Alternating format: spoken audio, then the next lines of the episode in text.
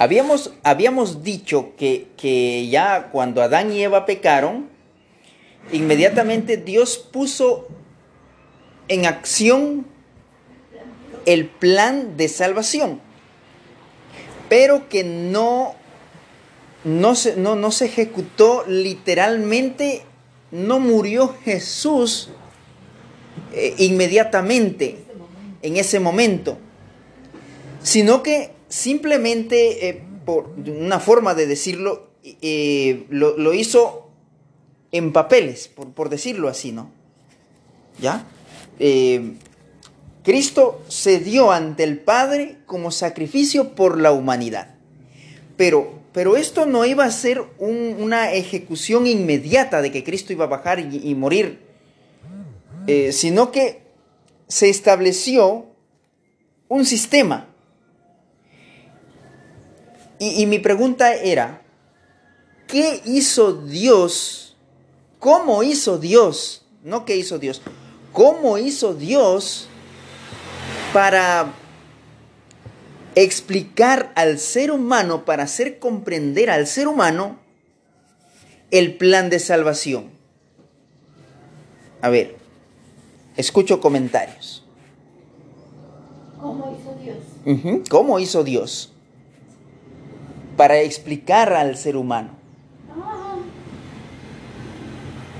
¿Qué tuvo que hacer Adán para poder comprender el plan de salvación? Adán mató dos corderitos. Adán mató el corderito. Dice que él mismo tuvo que degollar con mano temblorosa.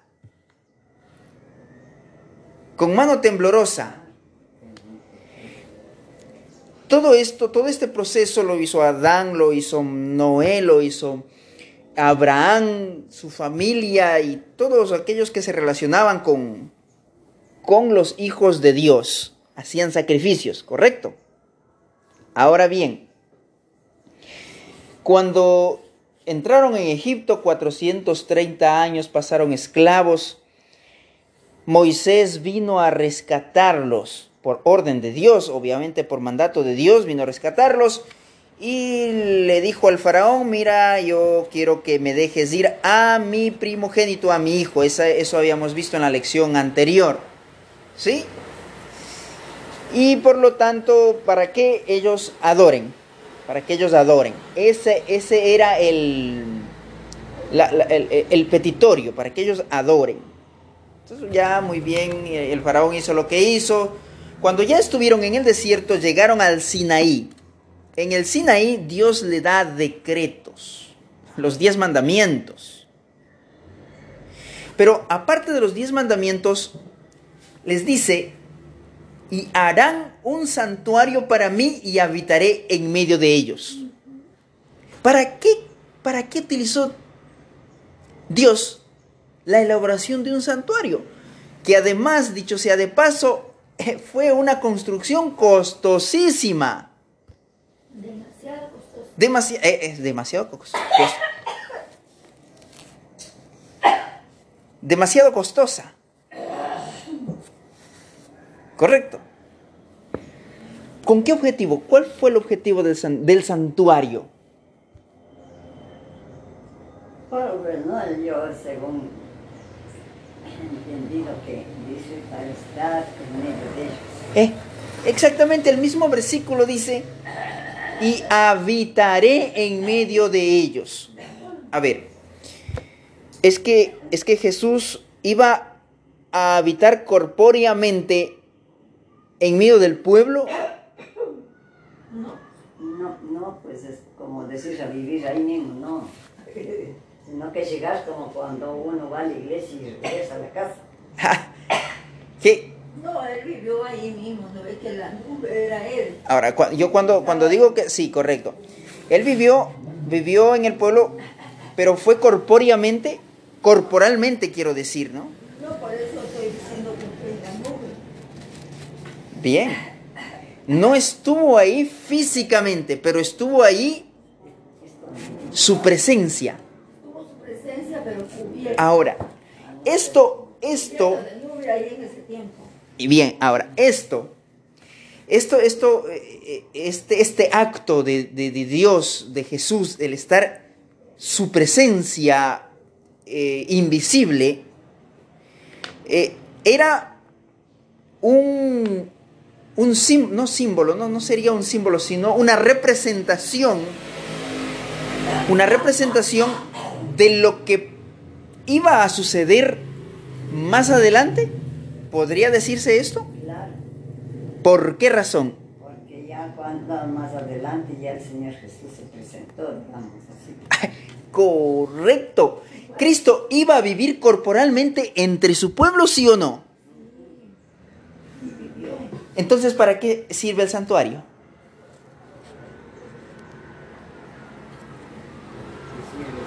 Ajá.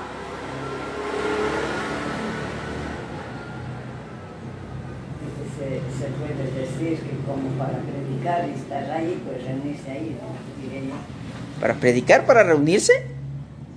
Pero acabamos de decir que el santuario es para que Dios habite en medio de, de nosotros. Le, re- le- le- le recuerdo que en el santuario, en el templo, en el tabernáculo, el pueblo no se reunía adentro del templo. Eso sí le recuerdo. Y, que, que podamos buscar evidencia en la Biblia de que el pueblo de Dios se reunía dentro del templo. No hay. No hay evidencia bíblica. ¿Quién entraba en el templo? Solo el sacerdote y una vez al año el sumo sacerdote. Recordemos. Bien. El propósito del santuario era para que Dios habite en medio de el pueblo. Dios iba, iba, tiempo futuro, a habitar en medio de su pueblo, sí o no. Sí. ¿Quién iba a venir corporalmente? Cristo. Podemos decir con toda seguridad que el propósito del santuario era explicar el plan de salvación. Era el plan de salvación, explicar ese plan de salvación. La didáctica de Dios es tan comprensible que un niño la puede comprender con facilidad. Una enseñanza, la enseñanza que se daba allí era una enseñanza práctica en la que el propio estudiante se involucraba con el aprendizaje de manera tangible, de manera real, porque ¿qué pasaba en el santuario? Allí el propio pecador iba con su corderito que él mismo tenía que escoger. Hágame el favor. Él mismo lo crecía, lo apartaba bien bonito, lo cuidaba porque esa era una ofrenda para Jehová. Oiga, qué, qué excelente sistema de aprendizaje. Si las escuelas, los colegios enseñaran así a los niños de manera práctica, no solamente teórica, práctica, la enseñanza tiene que ser práctica. Dios lo hizo así para que el ser humano tenga presente de que ese cordero que estaban ellos degollando simbolizaba a Cristo. ¿Eh? Qué, qué interesante. El plan de salvación, en el plan de salvación, Dios no solamente usó imágenes. No, miren, ustedes van a, a, matar el corderito y... No, no. Él, él usó material concreto, el cordero, el cordero, el de, el de cuatro patitas, en la que el, el pecador, yo desde la parte educativa digo, el aprendiz, vivía una experiencia inolvidable, el estudiante, en este caso el pecador, experimentaba lo que Cristo iba a experimentar, la muerte. Porque por medio de un acto simbólico colocaba sus manos sobre el macho cabrío que era echado suerte para Jehová y otro por Azazel y transmitía sus pecados. El sistema del santuario fue establecido como un medio didáctico. Qué ¿qué, qué mejor manera de explicar el plan de salvación que de forma práctica, práctica? El sistema de sacrificios, aparte, debía enseñar, dice Elena White en Patriarcas y Profetas, humildad al hombre en vista de su condición caída y, condu- y conducirlo al arrepentimiento y a confiar solo en Dios. Por medio del Redentor prometido para obtener el perdón por las pasadas transgresiones de su ley. Ese era el propósito en, en sí del santuario. Además, además era la garantía de la venida de Cristo a la tierra. Por primera vez. Era la garantía que tipificaba al Salvador venidero. Y se establece este sacrificio, eh, perdón, este, este sistema que requería el sacrificio de animales con el fin de mantener, mira lo que dice Elena White, con el fin de mantener delante del hombre caído lo que la serpiente había hecho que Eva no creyera, que la paga de la desobediencia es la muerte. Dios, dijo que el día que comieren de- del árbol de la vida, de la ciencia del bien y del mal, iban a morir. La serpiente que le dijo, no morirás. Pero con el sistema de sacrificios, o sea, para que el ser humano comprenda de que la paga del pecado era muerte, tenía que matar a un cordero. Porque ese cordero era el, el- era el, el, reemplazo de, de- de Adán y de Eva, pues.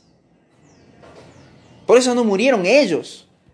Porque ya estaba... es- Eso, eh, eh, se puso en acción inmediatamente el- el- el plan de salvación. No murieron ellos, pero murieron dos corderos con anticipación, inocentes. La paga del pecado es muerte y ahí se ejecutó la sentencia, lo que la ley solicitaba, la vida del pecador. Y, y a la larga, y a la larga, Adán y Eva murieron.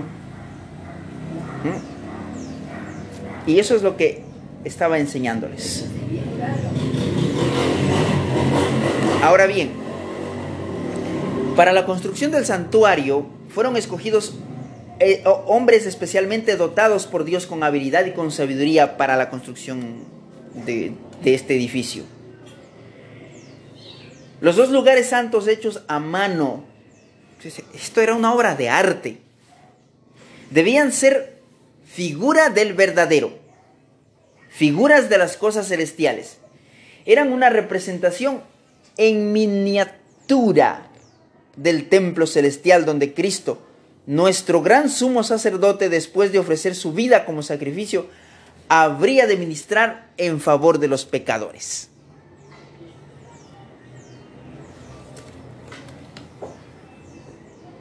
En el, en el ministerio del, del- santuario eh, se establecieron personas que iban a estar a cargo de los utensilios, a cargo de- del material, del mobiliario. Pero también se estableció un sistema sacerdotal, donde los sacerdotes eh, ofrecían los sacrificios, ofrecían las, las ofrendas. Pero antes de esto, ¿quién era? ¿Quién era el, el encargado del sacerdocio de la casa? El papá El padre de familia. y el hijo. Ahora, mira lo que dice Elena White. En tiempos anteriores, cada hombre era sacerdote de su propia casa. En los días de Abraham, por derecho de nacimiento, el sacerdocio recaía en el hijo mayor. Aunque, aunque la semana pasada habíamos analizado que no siempre, no siempre la primogenitura era el primer hijo. No siempre la primogenitura recaía en el primer hijo. Era, el el José era el primer hijo de Raquel, Eh, pero no siempre era el primer hijo. ¿No? pero él tuvo la primogenitura porque él se lo ganó. Ahora, en vez del primogénito de todo Israel, el Señor acepta a la tribu de Leví para la obra del santuario. No obstante, el sacerdocio, el, el sacerdocio se, re- se restringió a la familia de Aarón y a sus hijos, y ellos fueron los únicos a quienes se les permitía ministrar ante el Señor.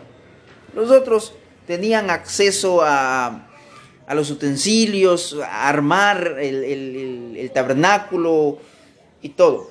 Pero el sacerdocio fue estrictamente establecido para los eh, la familia de Aarón, para la familia de Aarón. Bien. Ahora, el, sacerdote llevaba los nombres de los hijos de Israel en el pectoral del juicio. Sobre, y, tiene un, nombre inte- interesante el pectoral, el pectoral del juicio. ¿Eh? Mire, mire. Porque en ese pectoral del juicio llevaban las doce piedras y eran los nombres de los hijos de Israel. ¿Por qué? Para memorial delante de Jehová. Para que estén siempre recordando los, los, nombres. Ahora bien, mire usted. eh, así también Cristo, el gran sumo sacerdote, al ofrecer su sangre ante el Padre, mire, ¿por qué, ¿por qué decimos que el santuario es un método didáctico de Dios?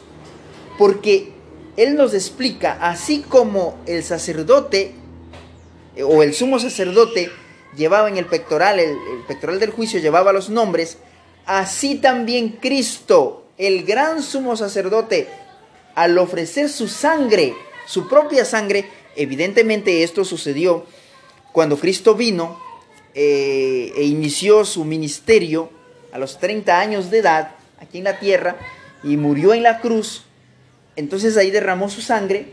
Al ofrecer su sangre ante el Padre en favor de los pecadores, lleva sobre el corazón el nombre de toda alma arrepentida y creyente. De toda alma arrepentida y creyente.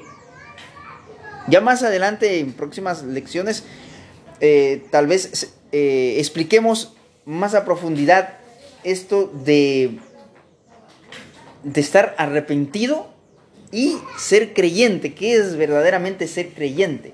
El salmista dice, aunque afligido yo y necesitado, Jehová pensará en mí. Aquí hay garantía. Así como el sacerdote, el sumo sacerdote llevaba en el pectoral los nombres para memorial delante de Jehová, así Cristo hoy siempre está delante de, de sí nuestros nombres. Mi sangre, Padre, mi sangre. Cuando obviamente un, un pecador se arrepiente. Dentro de, de- de este proceso didáctico, finalmente, al fin del año, al finalizar el año, había un día que se lo declaraba como día de expiación. Y allí sí se llevaban estos dos machos cabríos a la puerta, a la puerta del tabernáculo. Vuelvo a repetir, en el santuario, en el templo, no entraba el pueblo, sino. Decíamos, no entraban las personas, el pueblo, sino solamente el sacerdote y el sumo sacerdote quienes realizaban el sacrificio. Ellos entraban. Ahora, mientras esta ofrenda del pecado, obviamente se echaba suerte sobre, sobre uno de ellos, uno por Jehová y el otro por, y la otra suerte por Azazel. Ahora, mien- ahora mire, aclarando esta, esta situación, Elena White, en Patriarcas y Profetas, todo, esto que, que- estamos diciendo, usted puede ah, leerlo en el capítulo eh, eh, El tabernáculo y sus servicios. Ah, y además, ¿sabe dónde más lo puede encontrar? En Cristo y su santuario. Busque, busque el libro, ábralo, léalo, investiguelo por su propia cuenta. No se crea todo lo que yo le estoy diciendo, por lo que yo le menciono a Elena White. Sé que está en Patriarcas y Profetas, pero investigolo por su propia cuenta. Mientras la ofrenda del, por el pecado señalaba a Cristo como sacrificio y el sumo sacerdote representaba a Cristo como mediador, el macho cabrío simbolizaba a Satanás. Todo, todo el sistema de sacrificios, el sistema sacrificial, el sistema del santuario, todo, absolutamente todo, representaba a Cristo. Era sombra y figura del verdadero Cordero. Absolutamente todo.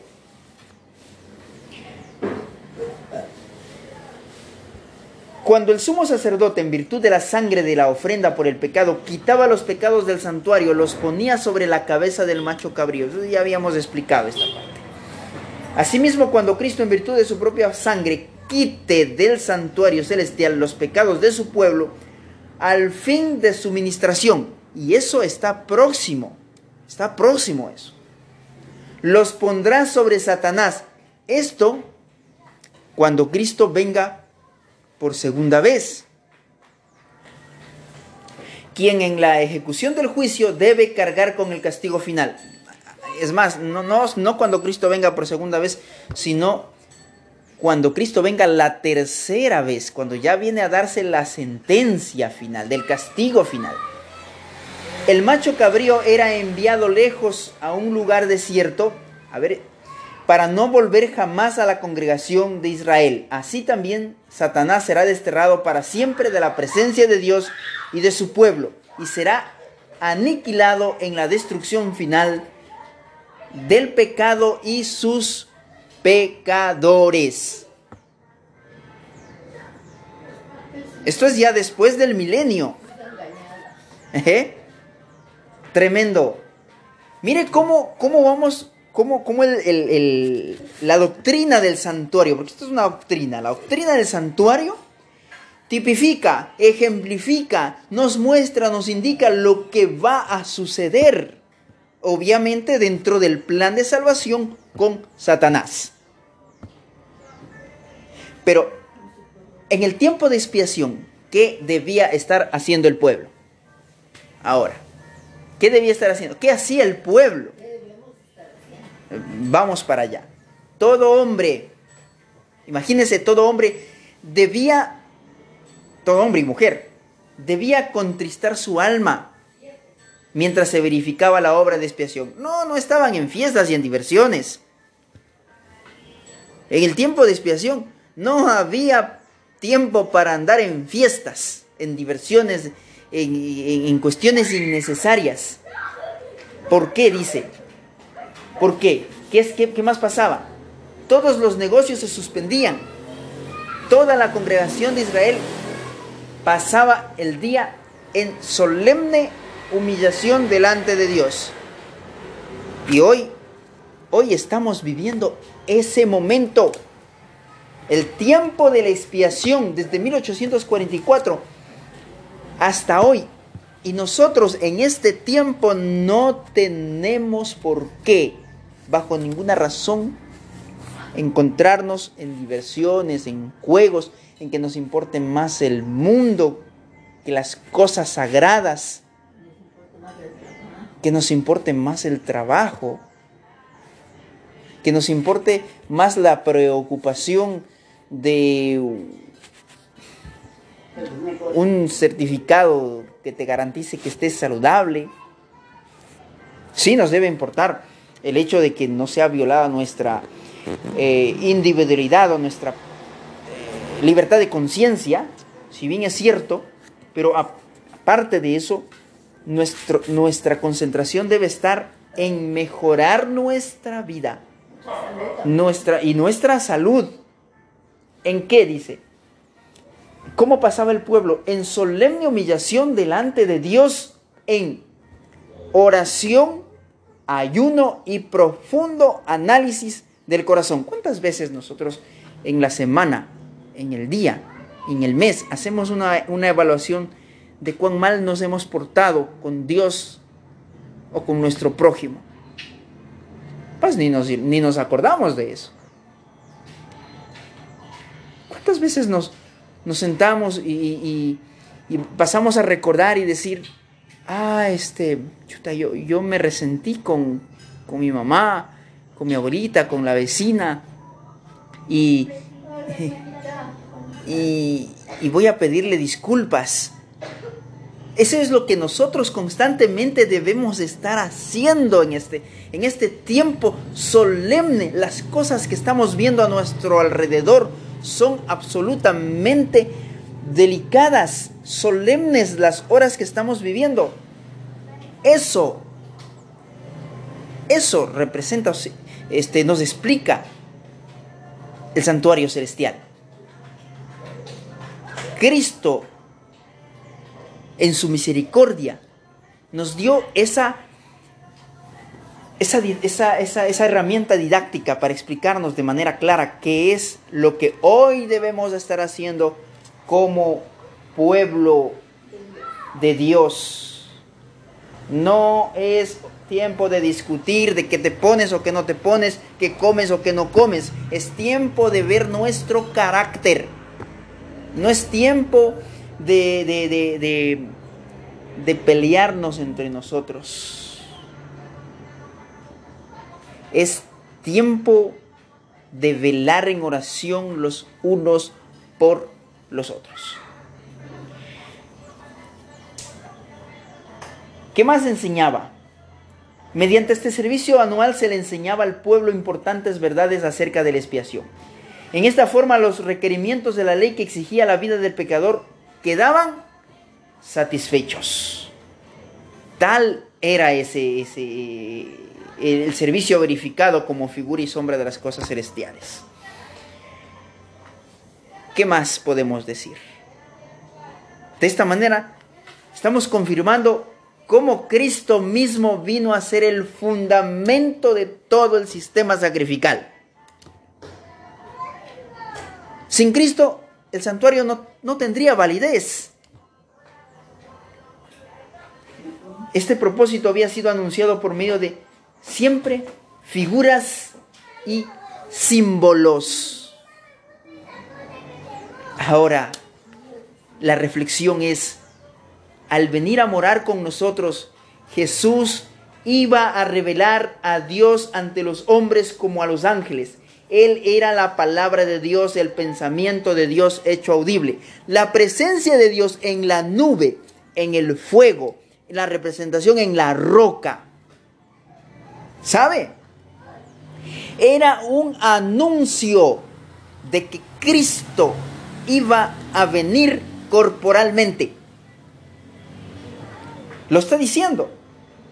Al venir a morar con nosotros, Jesús iba a revelar a Dios. ¿Qué era lo que, qué era lo que pasaba? En, en la roca, la roca que lo seguía era Cristo. ¿Qué revelaba Cristo? La presencia de, de, de Cristo en el fuego, en la nube, en la roca. ¿Qué revelaba? Cuando se le apareció a Moisés en la zarza, ¿qué revelaba? La magnificencia del poder de Dios.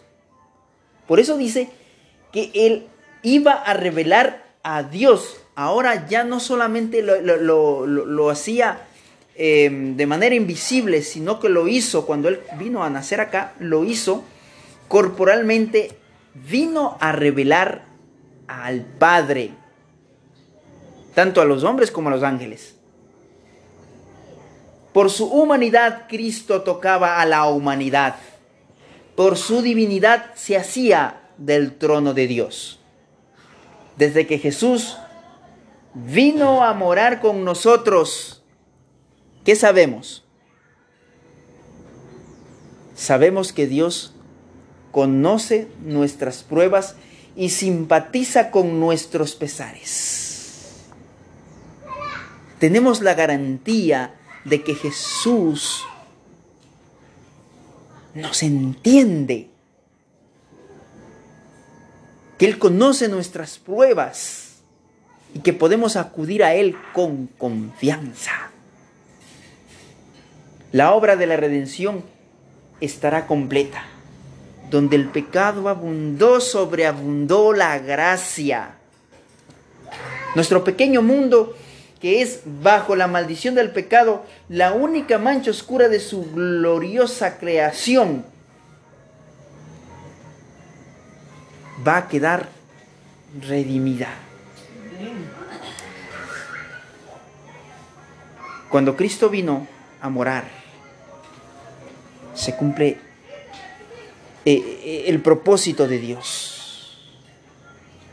Y allí dice lo siguiente, aquí donde el Hijo de Dios habitó de forma humana, donde el Rey de Gloria vivió, sufrió y murió, aquí cuando renueve todas las cosas estará el tabernáculo de Dios con los hombres, morará con ellos y ellos serán su pueblo y el mismo Dios será su Dios con ellos. Y a través de las edades sin fin, mientras los redimidos anden en la luz del Señor, le alabarán por su don inefable. Emanuel, Dios con nosotros.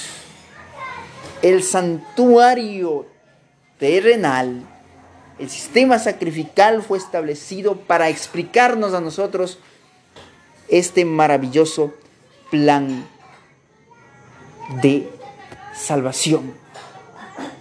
Allí estaba representado Cristo, simbolizado Cristo.